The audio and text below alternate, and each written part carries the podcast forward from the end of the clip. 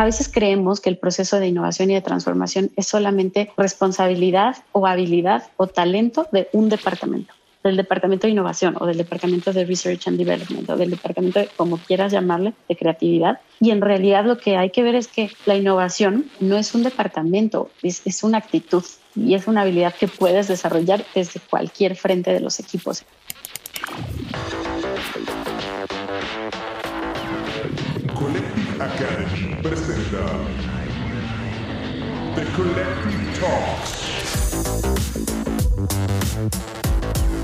Resolviendo los problemas más complejos de los negocios, la tecnología y el futuro, en Collective Academy creemos que la mejor forma de llegar a una solución es compartiendo lo que sabemos.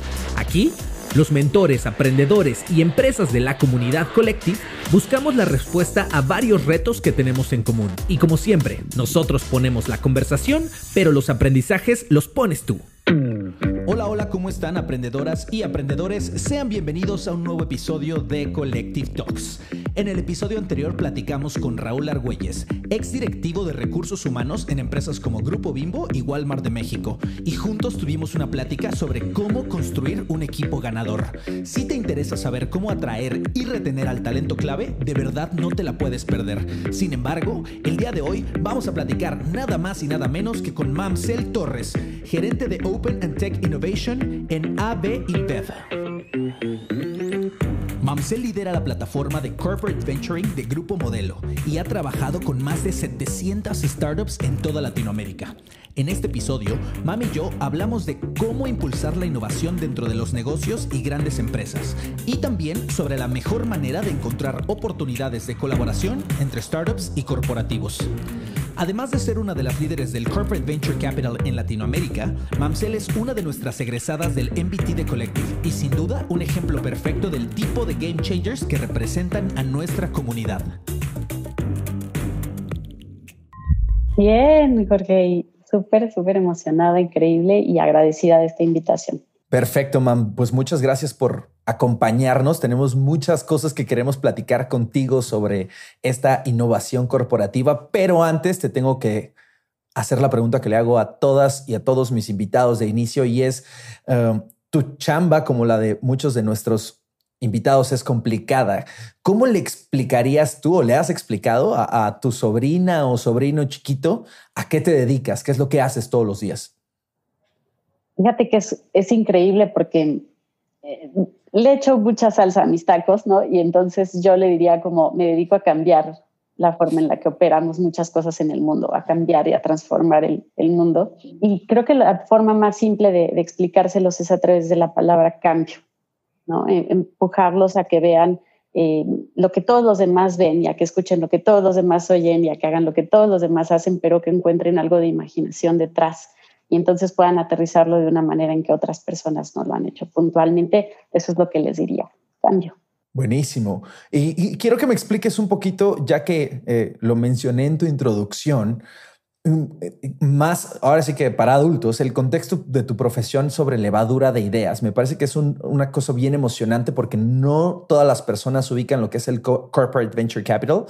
Y me gustaría que ahora sí me dieras el pitch, pero para adultos. Claro, claro que sí. Pues mira, Levadura Ideas es una plataforma increíble que ha creado nuestra compañía eh, desde 2017. De entrada en la empresa, el tema de innovación se, se, toma desde diferentes equipos, ¿no? Hay equipos que se enfocan más en innovación, en empaque o en diseño de nuevos productos, eh, variedades, ¿no? Alguna cerveza con este, sabor a café, cerveza con sabor a mango, a chamboy, etcétera. Y mm, hay otros equipos que nos enfocamos mucho más en el tema de incorporar tecnologías emergentes. Entonces, Levadura de Ideas lo que hace es eh, estar bajo la dimensión de Brutec, que es nuestra vicepresidencia de tecnología y transformación, y estamos en la misma gerencia bajo la dirección de eh, Data Analytics and Tech Innovation. Y creo que eso también lo hace como algo muy eh, único en, en, muchas de las estructuras de corporate venturing y es que nuestro equipo hermano al interior de la compañía es el equipo de ciencia de datos, el equipo de ingeniería de datos, de arquitectura de datos y esto sin duda alguna ha permitido que el leverage de eh, levadura de ideas sea mucho más asertivo y la integración a cualquier tipo de tema tecnológico sea mucho más ágil. Entonces, en palabras coloquiales, como lo describiría, es somos como las tinderelas al interior de la empresa. Vamos y detectamos cuáles son las oportunidades de negocio que tiene nuestra compañía o cuáles son esos gaps que la misma visión de la empresa nos está abriendo, ¿no? Porque acá vemos dos tipos de, gaps. Uno es el que tienes por un lado operativo para tener un performance mejor eh, cada eh, día a día y por otro lado está el gap que abres con una visión, con una eh, información de tendencias, de hacia dónde va el mercado. Y entonces tú creas esa necesidad al negocio de transformar y de innovar. Entonces, básicamente lo que hacemos es escuchar todo eso que necesita el negocio, ya sea en las áreas core como, como supply, como ventas, como logística, y también en las áreas que son de eh, business support, ¿no? Como le llamamos, todo lo que tiene que ver con compras, con el área legal, con el área de People, con el área de sustentabilidad. Entonces es, es un poco lo, lo, que hacemos acá y lo hacemos a través de dos tipos de innovación, que es eh, Open Innovation o Closed Innovation. Entonces Open Innovation nos referimos a innovación abierta y cómo podemos traer innovación a nuestra empresa a través de estrategias colaborativas, que puede ser con universidades, con consultoras grandes, pero mayormente con startups y, y scale-ups y por otro lado tenemos las iniciativas de innovación desde el interior, ¿no? O innovación cerrada. Y entonces ahí tenemos una iniciativa increíble que se llama Virtank, donde eh, junto con el área de People y cualquiera de las áreas funcionales, invitamos a todos nuestros empleados a que participen en procesos de ideación y después llevamos estas ideas seleccionadas ¿no? a, a un formato muy parecido a Shark Tank, pero de manera interna, donde nuestros vicepresidentes apuestan por aquellas ideas que les parecen más disruptivas o que van a resolver el reto de negocio que necesitamos por ahora. Y entonces se hace un proceso de eh, co-desarrollo junto con emprendedores para poder llegar a un MVP o a una prueba de concepto en ese caso de innovación este, cerrada. Acabas de decir como 70 conceptos que creo que vale la pena dar doble clic y no nos va a dar esta charla, pero me encanta porque pues al final del día son, son de las cosas que entra a profundidad en, el MBT Collective, en los cursos de Collective para poder entender todos estos de MVP, uh, Open Innovation y algunas de las cosas que, que mencionas. Mm, pero sí hay un par en los que quiero entrar. Ahora, antes de llegar ahí, me llamó la atención que, mencionabas. Que ustedes vienen haciéndolo desde hace tiempo. Um, nosotros hablamos mucho de innovación eh, desde, pues, esa palabra creo que está presente dentro de los negocios y eh, desde hace por lo menos 20 años o 25 años con mucha fuerza.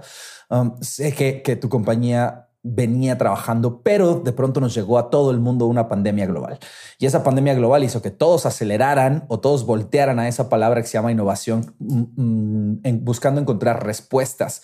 Yo quisiera preguntarte, en este año y cachito que llevamos en lidiando con esta enfermedad global, ¿qué cambió en su proceso de toma de decisiones para elegir justo qué, cómo priorizar esas áreas que van a empezar a innovar? Porque me imagino que tenían unos proyectos en el pipeline y cuando viene todo esto es como de, ah, freno, hay que reorganizar esto porque hay otras prioridades. Entonces, dentro de lo que me puedes contar, me gustaría escuchar esa historia. Completamente. Mira, justo una, de las visiones que tiene el ser una empresa eh, casi que 100% data driven. Y entonces aquí el tema de ciencia de datos para nosotros se ha vuelto relevante y queremos que muchas de estas decisiones de negocio estén basadas en datos.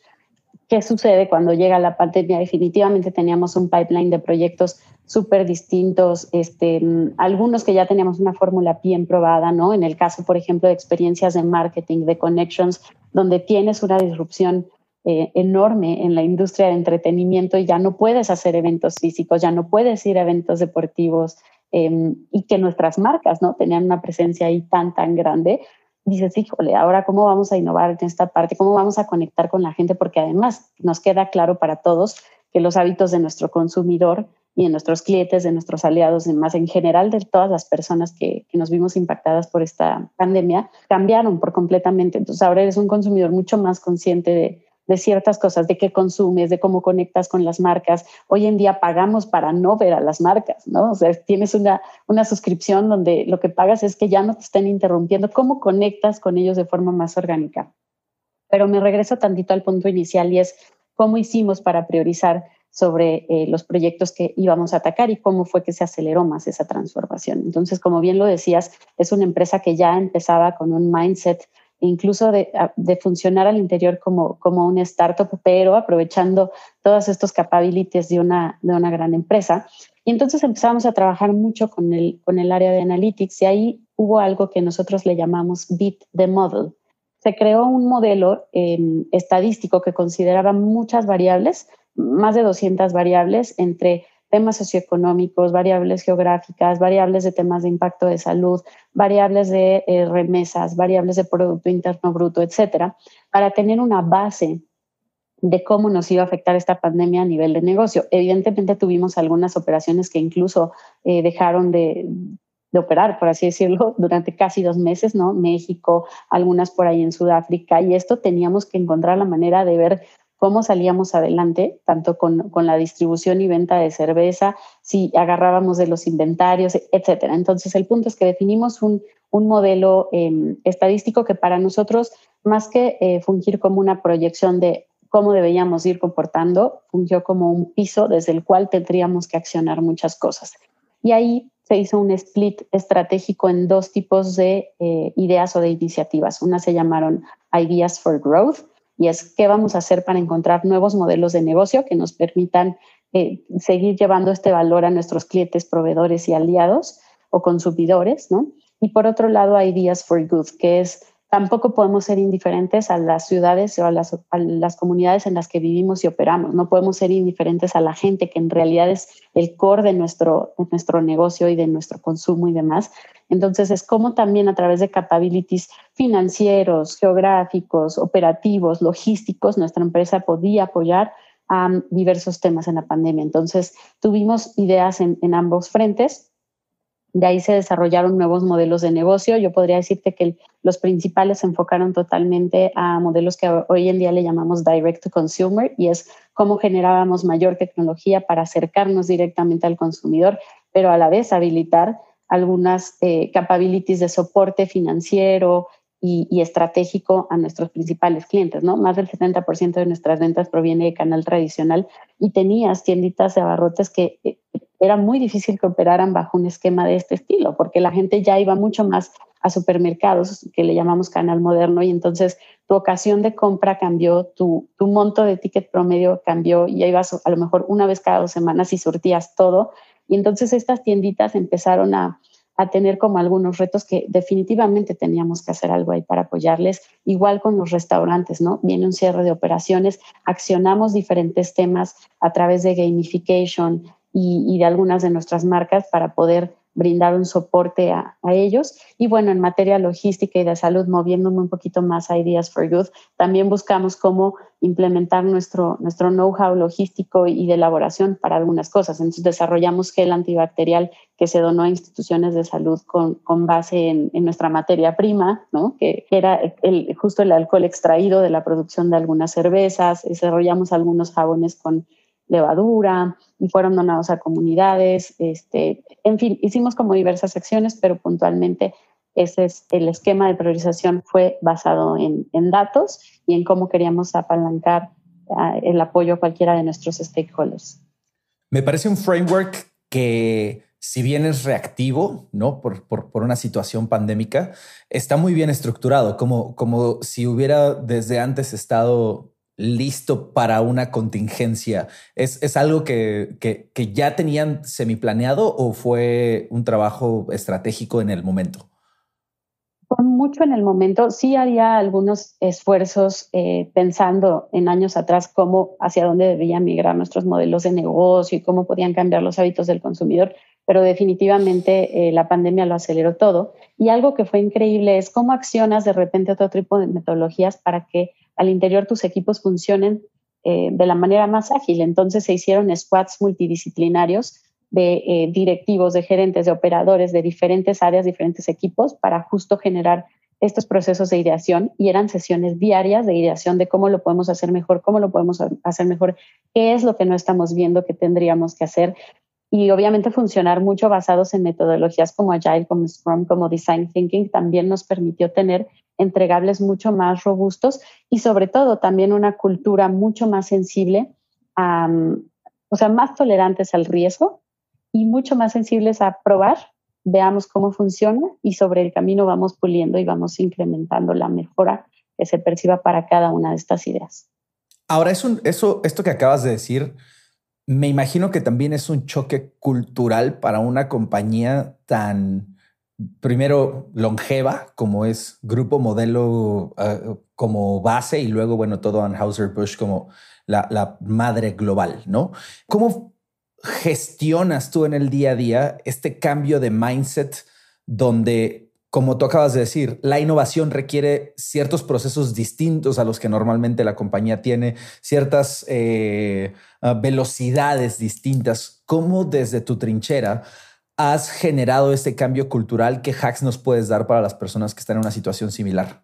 Interesante la, la pregunta y la verdad es que me encanta compartirte que es un tema que no, no identifico únicamente en mi equipo, sino en general es parte de la cultura de la empresa. Y uno de nuestros principales principios habla de liderar con el ejemplo, habla de que nuestra gente es lo más importante. Y entonces también un poco basado en eso, lo que hemos hecho es meternos en, entender cómo este mm, Human Centered Design te puede ayudar a hacer frente a cualquier eh, barrera o a resolver alguna problemática. Y entonces ahí también hay datos súper interesantes, ¿no? Cuando sabes que vas a implementar un, tema de innovación o de transformación, hay una curva de adopción de innovación eh, que, es clarísimo. O sea, vas a tener siempre al 20% de las personas que van a estar positivas a este cambio, 20% de las personas que van a estar mucho más resistentes al cambio, y luego tienes un 60% que está entre una línea y otra. Y entonces, ¿cómo trabajas con ese 60% para poder traerlo a la mesa?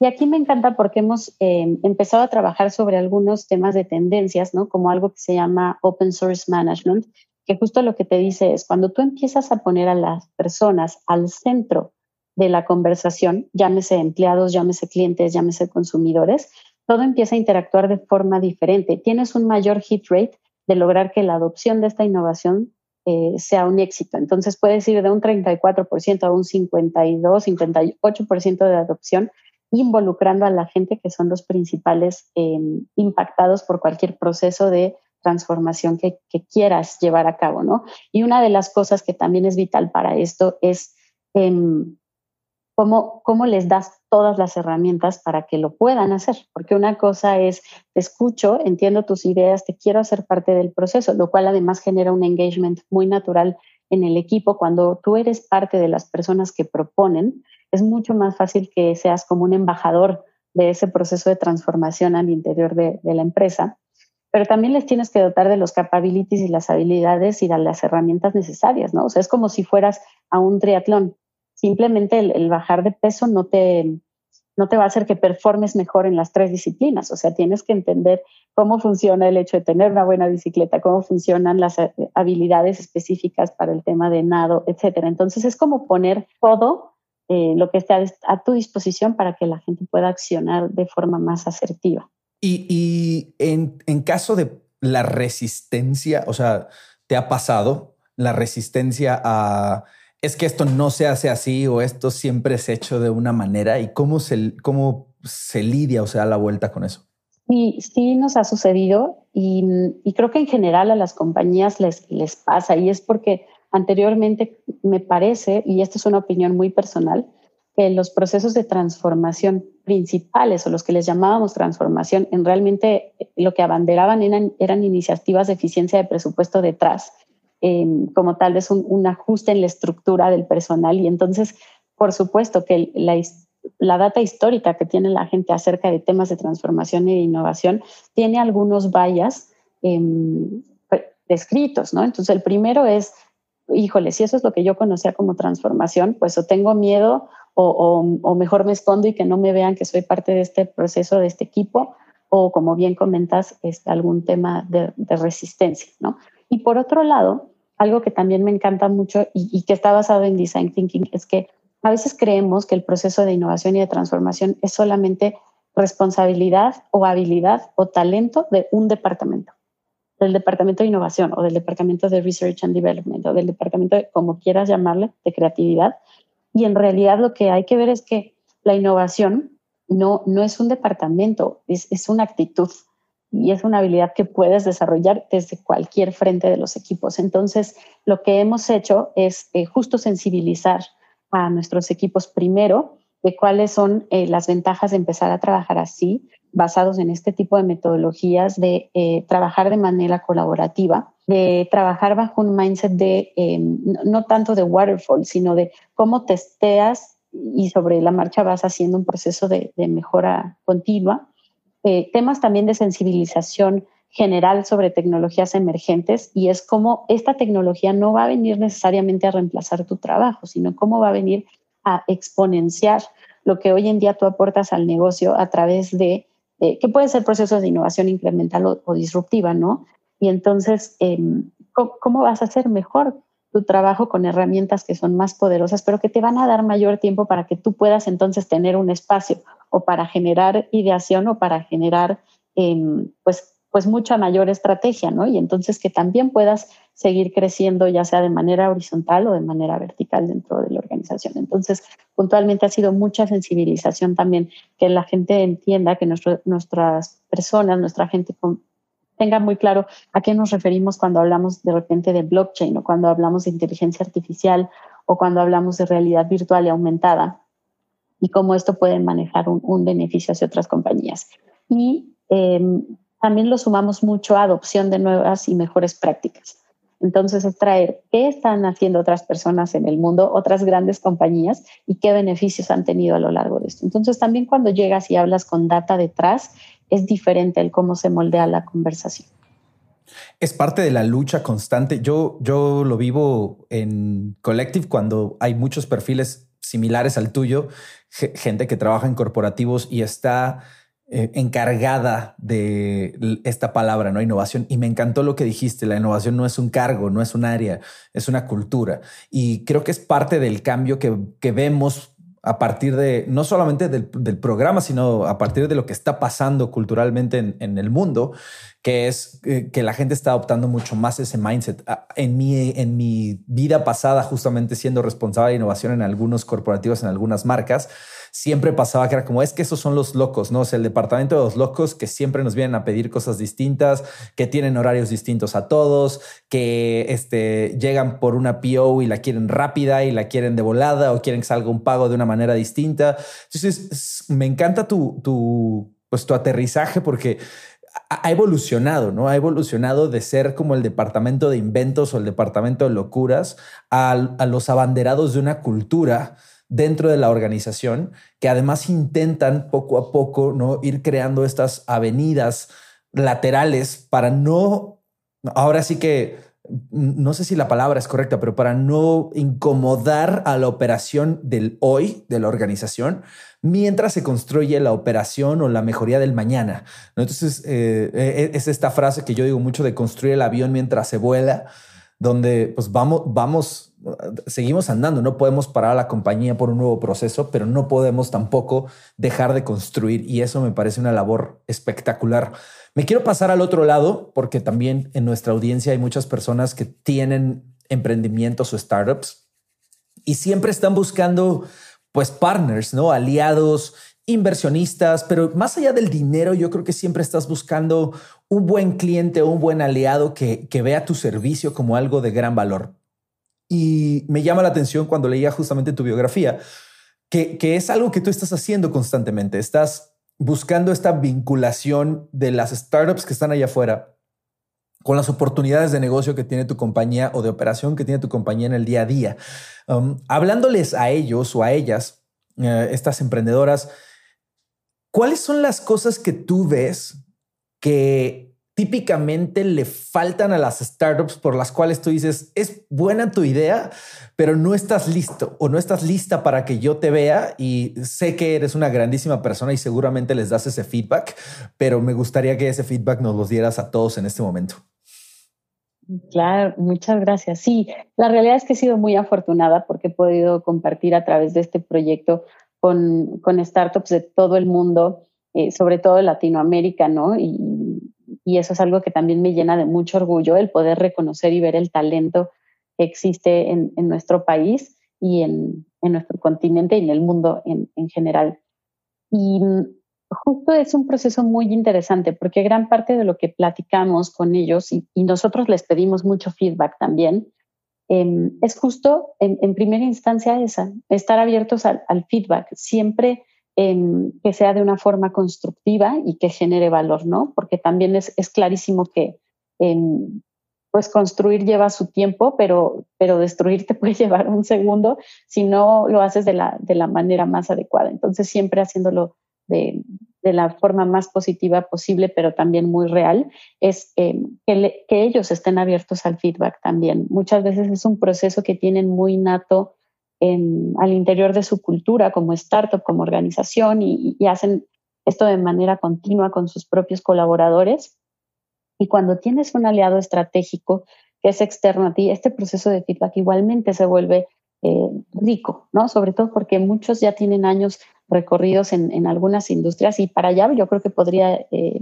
ir mi siguiente tip y es cuando se acerquen a un aliado, eh, el hecho de tratar de entender la industria que hay detrás de ese aliado al cual estás ahora ofreciendo tu producto, tu servicio o buscando una inversión, también es vital, porque desde ahí empiezas a construir y a delinear una conversación que se basa más en sinergias que en diferencias. Y entonces es como yo le puedo generar valor como emprendedor a esta compañía o como scale-up y como esta compañía me puede generar un valor a mí. Y como bien decías, puede ser no solamente un valor a nivel de capability financiero, sino también un valor de cómo le aprendo a su know-how operativo para después poder ofrecer esto a cualquier otra compañía que se desempeñe en la misma industria o si están abiertos a procesos de co-creación, que es algo que a nosotros nos, nos llama mucho la atención y nos encanta hacer últimamente, también puede ser algo súper rico porque además tienes un, una gran compañía detrás con procesos que tal vez pueden ser en algunos casos burocráticos, en otros no, pero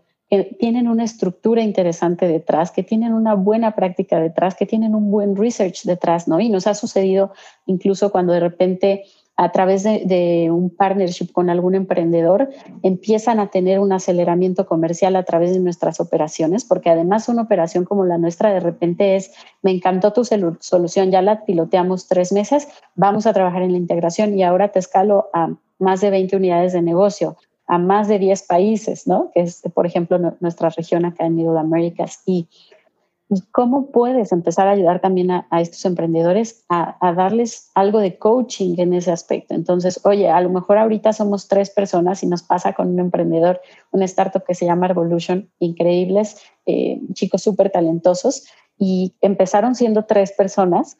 Hoy en día ya son más de 15 personas, algunas trabajan desde Israel, ¿no? Eh, Tel Aviv, otras están en Asia, otras definitivamente aquí, aquí en México, y era un punto como de, a ver cómo puedo definir un esquema salarial adecuado, porque Además, eh, muchas veces el, CEO o los fundadores sacrifican cierto, cierto tipo de, ganancia porque los colaboradores estén bien, porque sus empleados estén bien pagados por traer al talento que se requiere para crecer la iniciativa. Y entonces los puedes coachar desde ese, ese tipo de soluciones o incluso abrirlos a industrias alternas o incorporarlos a otra parte de tu cadena de valor. Y eso también yo creo que es algo increíble, cuando ellos mismos están abiertos a iterar sobre su propio modelo de negocio, productos o servicios con base en lo que van viendo de oportunidad con algún stakeholder, es em, súper rico y es muy interesante. ¿Te imaginas poder platicar con una persona como esta dos veces por semana? Pues esa es la base del Master in Business and Technology de Collective Academy, un programa donde los líderes de las industrias que están moviendo al mundo te comparten su experiencia y mentorean tu progreso profesional. Si te interesa, visita collectiveacademy.com y súmate a la comunidad que está transformando el futuro de Latinoamérica.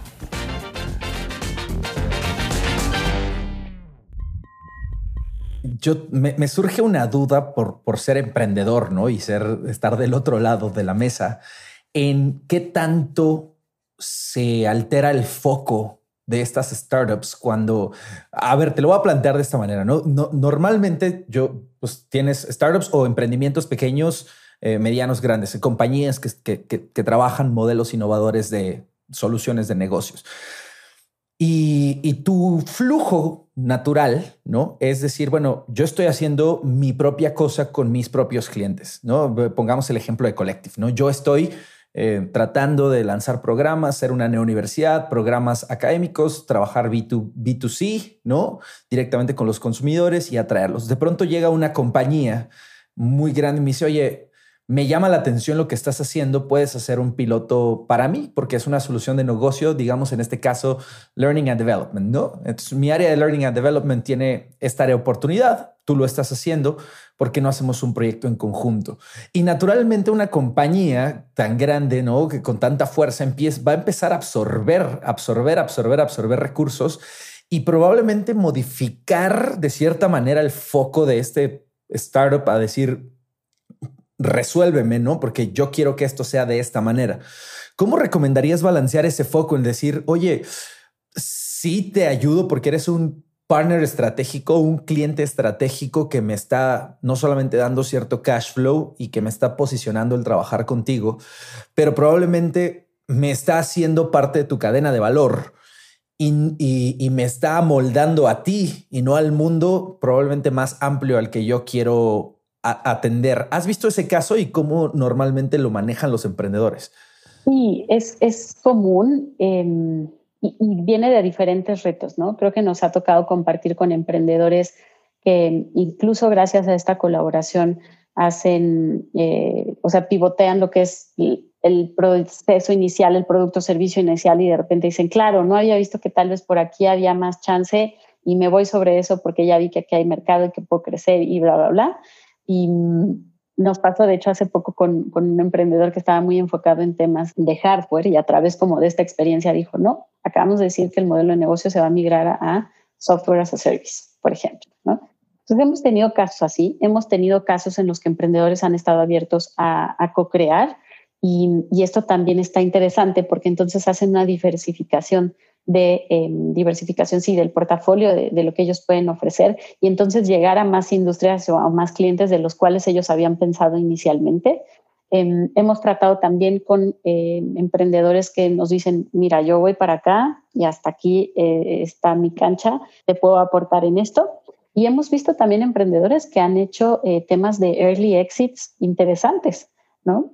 Ahora, en cómo balancear esto, me parece que que siempre em, deben de tener muy clara cuál es su visión, eh, primero como líderes de esa compañía, cómo quieren trabajar esta cultura con, con, su equipo, pero también en dónde se ven en cinco años, en, en diez años, tanto a nivel compañía como, como a nivel personal, y definir de alguna forma como su, le, llaman el North Star, ¿no?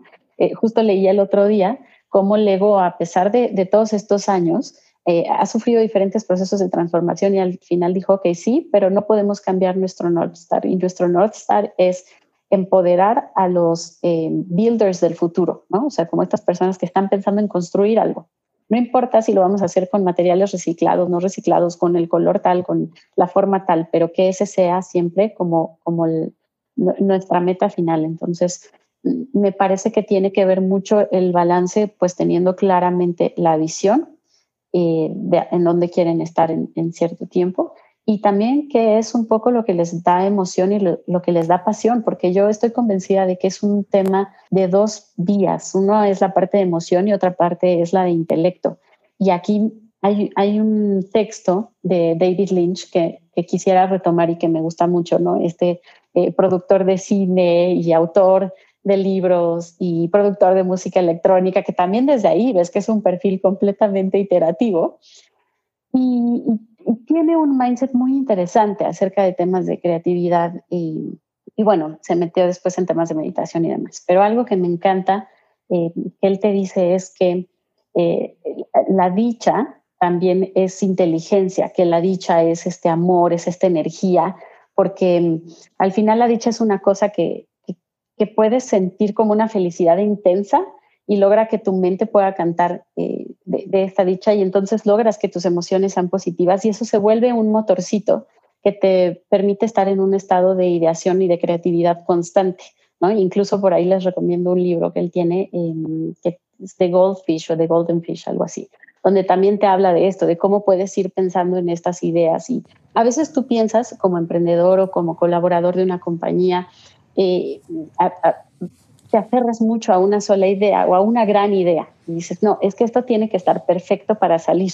Y justo lo que él te dice es, no, o sea, si la tienes al 80%, lánzala al 80% y empieza a iterar sobre eso, porque eso te va a construir aprendizaje y además va a meter en una presión intelectual a tu organismo bastante buena, porque una vez que tú lanzas una, una idea que tú crees que a lo mejor es tu, tu gran idea, te das cuenta que puedes generar otra más y la lanzas y puedes generar otra más. O sea, e incluso esta parte como de cómo algunos limitantes te invitan a ser mucho más creativo. Y entonces justo él hace esta como eh, paralelismo con un ejercicio de pesca. Y dice, imagínate que, que, esta primera idea, o sea, el desear una idea es ponerla en el cebo del anzuelo. Y entonces tienes que ser paciente y estás esperando a que llegue el pez, ¿no? Eh, la agarra y, y, ok, entonces agarraste un buen pez, agarraste un buen pez, pero hay muchísimos peces, o sea, hay muchas ideas por ahí que están rondando. Entonces, más bien, esa idea que ya tomaste, vuélvela el nuevo anzuelo para la idea siguiente. Y, eso es algo que me encanta y creo que es algo que yo los invitaría a ellos, ¿no? Y, es muy respetable. Yo creo que también es válido que si esto es el trabajo que te apasiona y no estás dispuesto a, cambiar la, estrategia del mismo o el modo de delivery de tu producto, es válido, pero, pero que encuentren formas siempre de eh, retarse a tener un proceso de mejora continua personal y laboralmente. Es un balance complejo. O sea, al final del día, me encanta que digas todo, todo está alrededor del North Star, ¿no? ¿Hacia dónde vas? Mm, porque tienes que tener esta capacidad de iterar, de, cambiar los planes. Y si un día ibas muy bien, pero llega a Bev y te dice, pues tal vez te necesito y te puedo escalar a 10 regiones, a 10 países y podemos hacer esto juntos.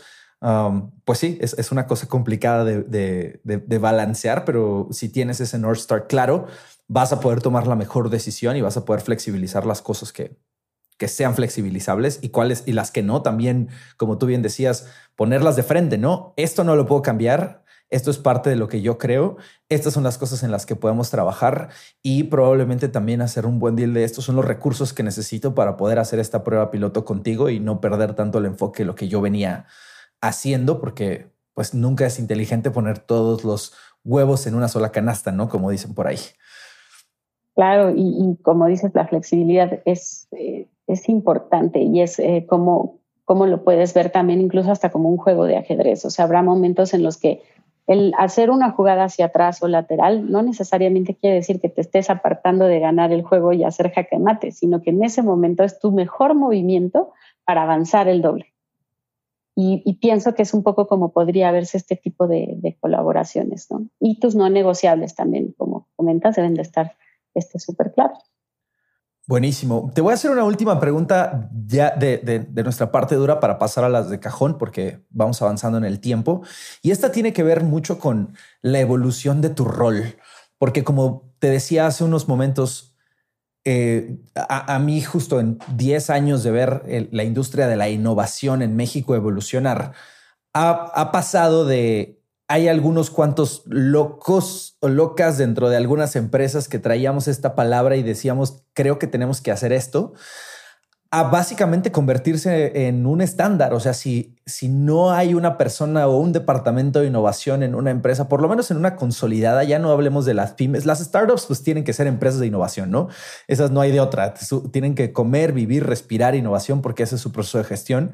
Em, digamos que las pequeñas y medianas empresas que están avanzando, tienen sus propios retos, ¿no? Sobre todo sus retos de, inversión y de organización. Y si de pronto hay algún tomador de decisión o, líder de alguna empresa familiar eh, que dice, yo quisiera entrarle al tema de innovación, pero pues no tengo el budget que puede tener un Coca-Cola, una InBev, un grupo modelo, ¿no? Eh, pero, pero hablando de, de la capa de empresas de productos de consumo B2C, B2B que existe en México, tu rol se ha convertido como en un rol necesario. Eh, tiene que haber una persona que haga esto, que lidere la innovación dentro de la compañía, sino es que un grupo completo. Mi pregunta va hacia las habilidades que necesitas tener, ¿no? Quisiera que me contaras un poquito cómo en los últimos cinco años, digámoslo así, eh, has visto la evolución de tu rol, la importancia y qué habilidades has tenido que desarrollar para que si alguien hoy dice, yo quisiera ser la mamsel de esta compañía que me gusta o de esta otra compañía que me gusta, o yo quisiera levantar la mano en mi compañía y decir, oigan, ¿por qué no hacemos esto que está haciendo eh, Mamsel en esta otra compañía? ¿Cuáles son las habilidades que se necesitan tener y cómo las desarrollaste? Es una pregunta interesante porque me invita a un ejercicio como de introspección bastante bueno. Mira, lo primero que, que yo te diría es, en mi caso tengo 11 años en la compañía y en realidad no empecé en un rol de, innovación y, allá voy a ir a concretar en un punto, ¿no? Yo empecé primero en recursos humanos cinco años, después me moví a sustentabilidad tres años y entonces me metí con temas de agricultores y me metí a entender temas de reputación y me metí a entender temas de creación de negocios sociales y temas de impacto ambiental y temas, etcétera, ¿no? En recursos humanos, eh, a través de, del área de capacitación que en ese momento yo estaba, ¿no? Como implementando la Universidad Corporativa para México, eh, me permitió también conocer procesos de diferentes áreas funcionales y entendía que cada una de ellas tiene un rol importantísimo a lo largo de la cadena de valor. Entonces, en realidad, cualquier persona es importante dentro de una compañía tan grande o tan pequeña como sea. O sea, desde la persona que está en la línea de operación, desde la persona que sale a distribuir tu producto hasta el directivo de marketing, hasta el CEO, todos tienen un rol importante eh, dentro de la misma. Y entonces ahí voy con, yo creo que la primera característica es esta parte de estar abiertos al cambio y decir, ok, a lo mejor estoy saliendo de mi zona de confort, pero esto me va a permitir entender y conocer algunas cosas que hoy en día no domino y que pueden fortalecer mi perfil, ¿no? Entonces, estar abiertos al cambio y si tienes oportunidad de moverte a otro equipo y aprender y, absorber lo más que puedas como una esponjita, todo lo que esa eh, colaboración te permite, tráelo, incorpóralo a tu ADN, mézclalo con lo que sabes y empieza a generar procesos con base en eso para tu siguiente reto, ¿no? Entonces, esta parte de, mejora continua y esta parte de curiosidad permanente es algo que sin duda alguna tiene que existir. También em, la parte de cuestionar, cuestionar todo. O sea, a veces es como, em, está muy padre buscar las respuestas, pero el ejercicio de aprender a hacer las preguntas correctas, empezando por ti mismo, ¿qué te gustaría hacer? Em, eh, ¿Realmente crees lo mismo que antes? Eh, creías, etcétera, es algo que también se vuelve interesante porque cuando estás eh, en entrevistas con usuarios y quieres entender eh, hacia dónde puede ir la mejor solución, tienes que aprender a hacer preguntas y a cuestionar el status quo y a cuestionar por qué no, no ha funcionado esto, por qué se hace así desde hace 10 años, qué es lo que está faltando, etcétera, ¿no? También hay un tema de de preparación constante. O sea, definitivamente es más en un área como esta, tienes que estar pendiente todo el tiempo de fuentes de información y de consumir contenido que te genere valor para entender hacia dónde van los nuevos modelos de negocio, hacia dónde van las tendencias de tecnología, hacia dónde va todo esto. Pero además, como decías hace rato, cómo logras un balance entre eso y algunas eh, habilidades mucho más suaves que sí o sí son necesarias para poder implementarlas. Y lo vemos en Design Thinking, que el centro de todo es el usuario en una compañía, el centro de la compañía al final es la gente que la opera. Entonces, eso, eso también creo que es importante, estar como bien aterrizados en que sí vas a formar mucho tu intelecto y a fortalecerlo, pero hay habilidades de liderazgo, habilidades de comunicación, habilidades em, que no, no puedes dejar a un lado, porque entonces tu perfil se vuelve un poco cojo, o sea, un poco incompleto como para dar un paso más, más en firme también es una, mm, un rol que requiere de mucha escucha activa. En ocasiones estamos acostumbrados a ser muy autocráticos o a emitir nuestra opinión con base en lo que yo haría, en lo que yo he visto, en lo que yo pensaría y dejar de lado de repente estos vallas es importante y aprender a escuchar, aprender a escuchar y, y que la otra persona muchas veces te va dando las propias respuestas para llegar a una solución en particular porque es la que tiene la experiencia, es la que ha eh, convivido con el problema o con la oportunidad todo este tiempo. Entonces es un tema de escucha activa bastante interesante. Por supuesto, también skills de nuevas metodologías, como decíamos, ¿no? De, implementaciones de Agile, de DevOps, de Scrum, que a nivel em, sistemático te van a ayudar a aportar mayor estructura a tus objetivos y al desarrollo de tus, de tus proyectos, ¿no? Pero también a garantizar que puedas entregar resultados en el tiempo que debe ser y que puedas tener tiempo libre, que esa es otra de las cosas, es crear un espacio de tiempo en el que siempre puedas estar desarrollando algo para ti a nivel personal y estar aprendiendo cosas nuevas en disciplinas diferentes, me refiero. A lo mejor a mí me encanta, no sé, meditar, ¿no? Y, y nunca he ido a una clase de música. Y el permitirme experimentar cosas diferentes hace que a veces tropicalices muy bien en tu disciplina eh, algunas metodologías que otras personas pueden ocupar para, para hacerlo.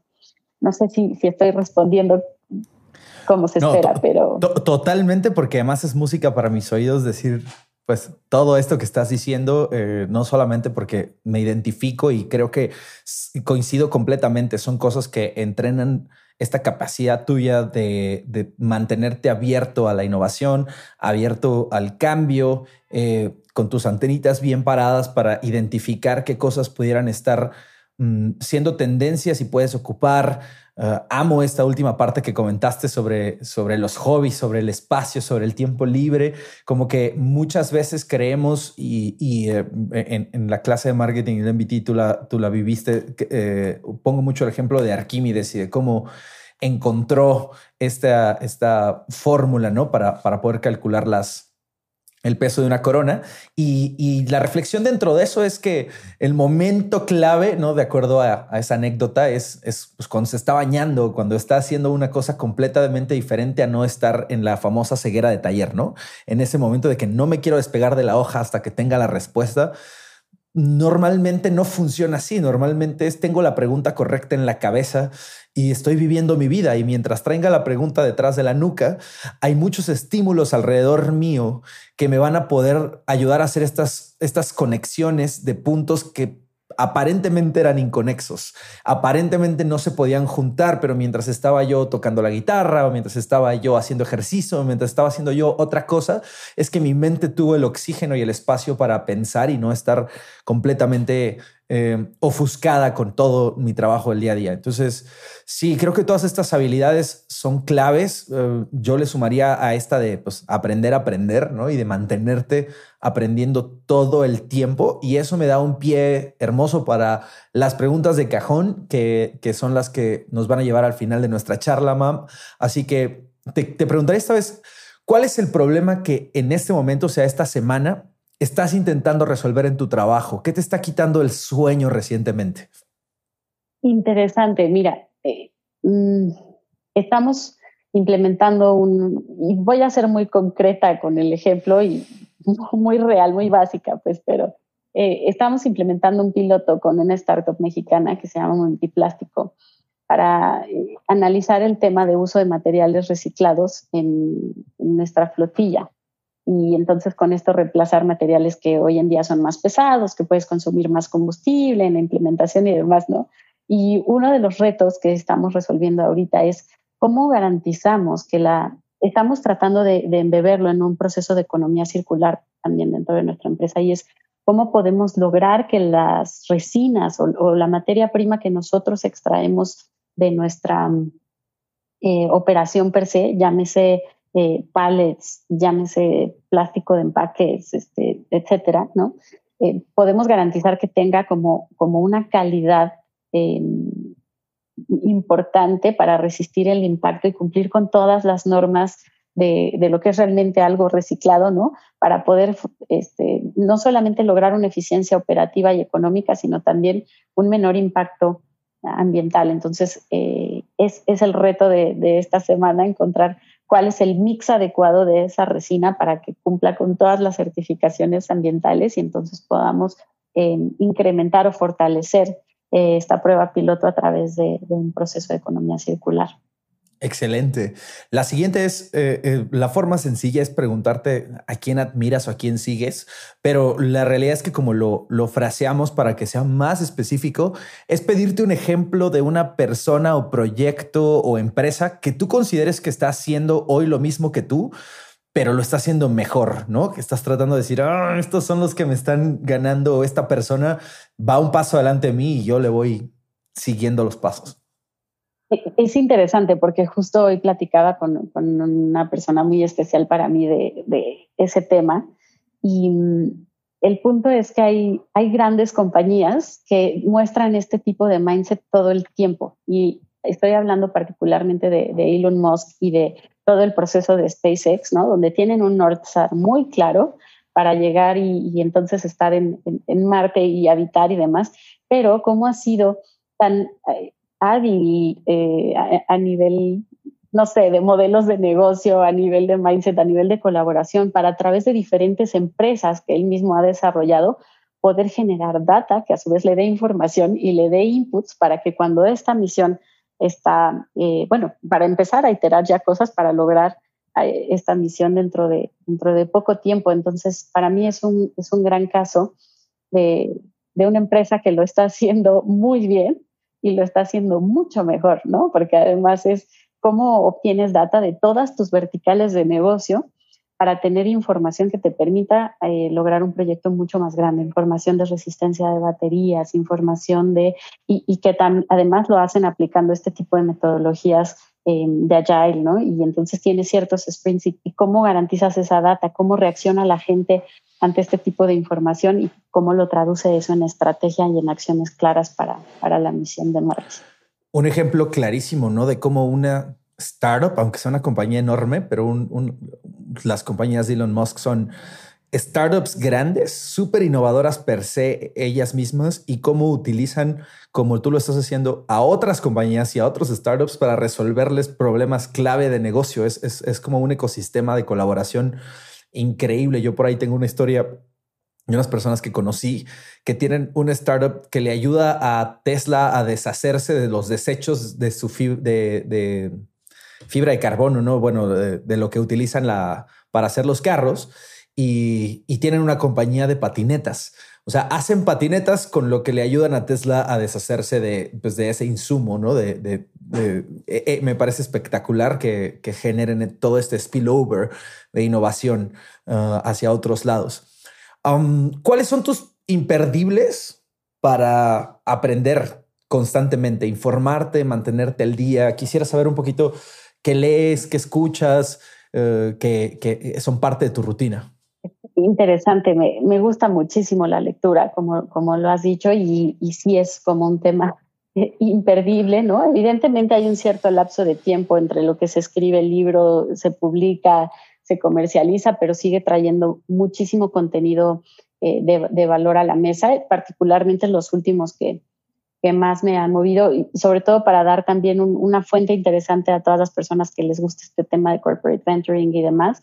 Em, es, em, por ejemplo, hay un libro que me gustó mucho que se llama Venture Deals, de, Brad Feld, que de hecho yo lo conocí por un emprendedor que, me lo recomendó, que tiene un contenido increíble de cómo entender la parte legal de, este tipo de ventures y cuál es la razón económica detrás y cuál es el mejor negocio para, para, ambas partes, ¿no? Em, hay otro que me gusta mucho que también se llama Early Exits de, de Basil Peters y, y habla de por qué también es, es importante saber el momento en el que es el momento de dejar ir un proyecto de emprendimiento, las razones por las cuales eh, es interesante hacerlo y qué viene después de. Entonces, ese está, está muy bueno. Em, hay otro también que es como las bases tal vez del Corporate Venture Capital, que es eh, justo se llama Corporate Venturing y, es de Heidi, Heidi Mason. Y también te explica como toda la estructura detrás del Corporate Venturing y demás. Entonces eso es algo que, que me ha encantado y me ha ayudado muchísimo también muchas fuentes de, design thinking, por supuesto, mucho consumo también varios documentales de repente en, Netflix, ¿no? A lo mejor que te, te, hablan un poquito más de neurociencias y de cómo todo esto apalanca procesos de creatividad, eso, eso también me gusta mucho. Em, escucho ahora muchos más eh, podcasts, también internacionales, nacionales, nacionales. Últimamente he escuchado mucho justo el de, el de Creativo, ¿no? De Roberto Martínez, un chico mexicano que que tiene un approach muy interesante y, busca obtener el proceso creativo detrás de cualquier persona, de cualquier disciplina, así que eso, eso me encanta porque rompe también con muchos eh, paradigmas. Consumo también mucho contenido con base en temas de futurismo, es, es, algo que me está llamando mucho la atención y ahí podría recomendarles ahorita a dos autores que tengo muy en mente. Uno se llama eh, Mike Walsh y su libro se llama The Algorithmic Leader y es como cómo puedes eh, moldear procesos de liderazgo a través justo de eh, temas de datos. Em, hay una, una señora que admiro muchísimo, que ha sido consultora de grandes compañías también, eh, es futurista, se llama Nancy Giordano, y ella acaba de publicar un libro que se llama Leadering, y es cómo justo hace frente a procesos de transformación o de aversión hacia el futuro desde el frente de, de liderazgo en cualquiera de los niveles dentro de la compañía, también súper bueno.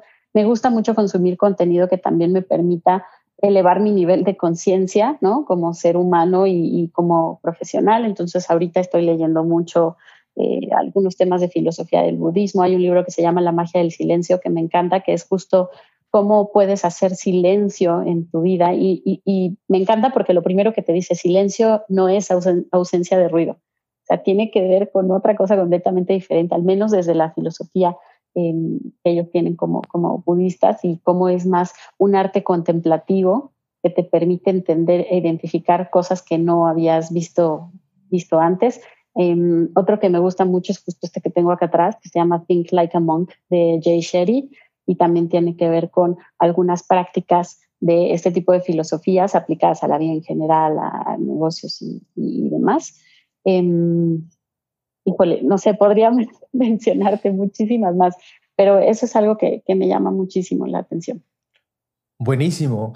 Eh, vamos a las últimas dos. Primero es, con todo lo que has aprendido hasta hoy, si yo, Jorge, sacara de mi cartera un cheque de un millón de dólares y te dijera, mam, eh, quiero que emprendas algo, ¿qué negocio pondrías? ¿No? Que no tenga que ver con tu negocio actual, sino tú, como si te convirtieras en emprendedora hoy, fondeada por mí, ¿cuál sería tu em, idea ahorita mismo?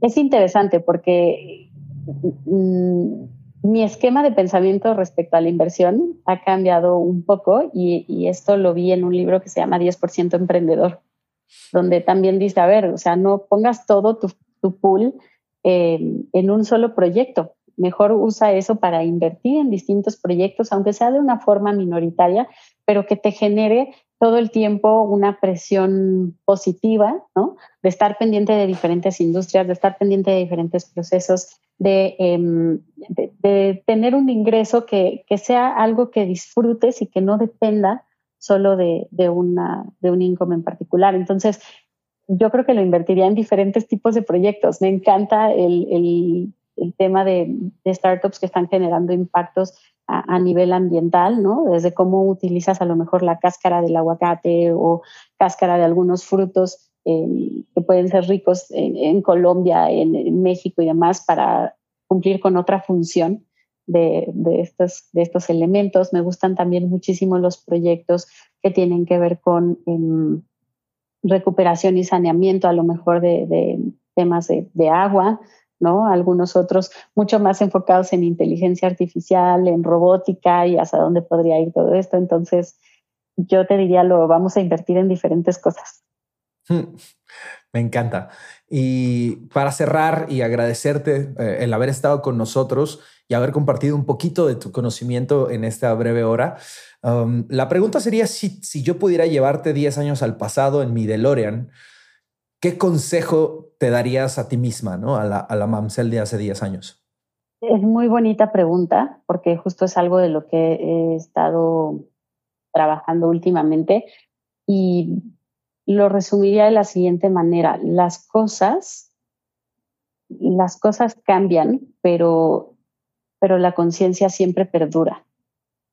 Entonces, ¿qué tan consciente eres para vivir ciertos procesos, para disfrutar ciertos momentos, para aprender nuevas cosas y absorber, qué tan consciente eres para compartir, qué tan consciente eres de, ti mismo. Entonces, eh, le diría a la mam eso, o sea, las cosas van a cambiar siempre, pero tu nivel de conciencia perdura y, va a evolucionar, ¿no? También me, encanta esta parte de mm, seguir un poco, sí, la lógica de los sueños, porque creo que también cuando sueñas hay una parte muy instintiva en ti que que deja de ver, no sé, hacia dónde quieres que vaya tu talento, tu misión de vida, en lo que sea que, creas. Pero hay una frase de Frida Kahlo que me encanta decirla y compartirla siempre, y, es controversial porque no a toda la gente le gusta su arte y desde mi punto de vista es muy respetable lo que cada quien opine, pero me gusta mucho como ella dice, nunca pintes tus sueños, siempre pinta tu propia realidad. Entonces creo que está increíble inspirarte de estos sueños, pero cómo vas a moldear tu realidad con base en tus acciones y en ser eh, congruente y tratar de ser siempre una mejor versión de ti misma para que puedas compartirlo con los demás. Hey, muchas gracias por haber escuchado un episodio más de Collective Talks. Recuerda que te espero la próxima semana con otra conversación sobre el mundo de los negocios y la tecnología. No olvides que si quieres ser parte de la comunidad de Collective, siempre puedes comenzar por seguirnos en Instagram y si te interesa tomar alguno de nuestros programas, puedes aplicar en collectiveacademy.com. Te deseo mucha suerte y espero verte pronto en clase. Nos escuchamos pronto.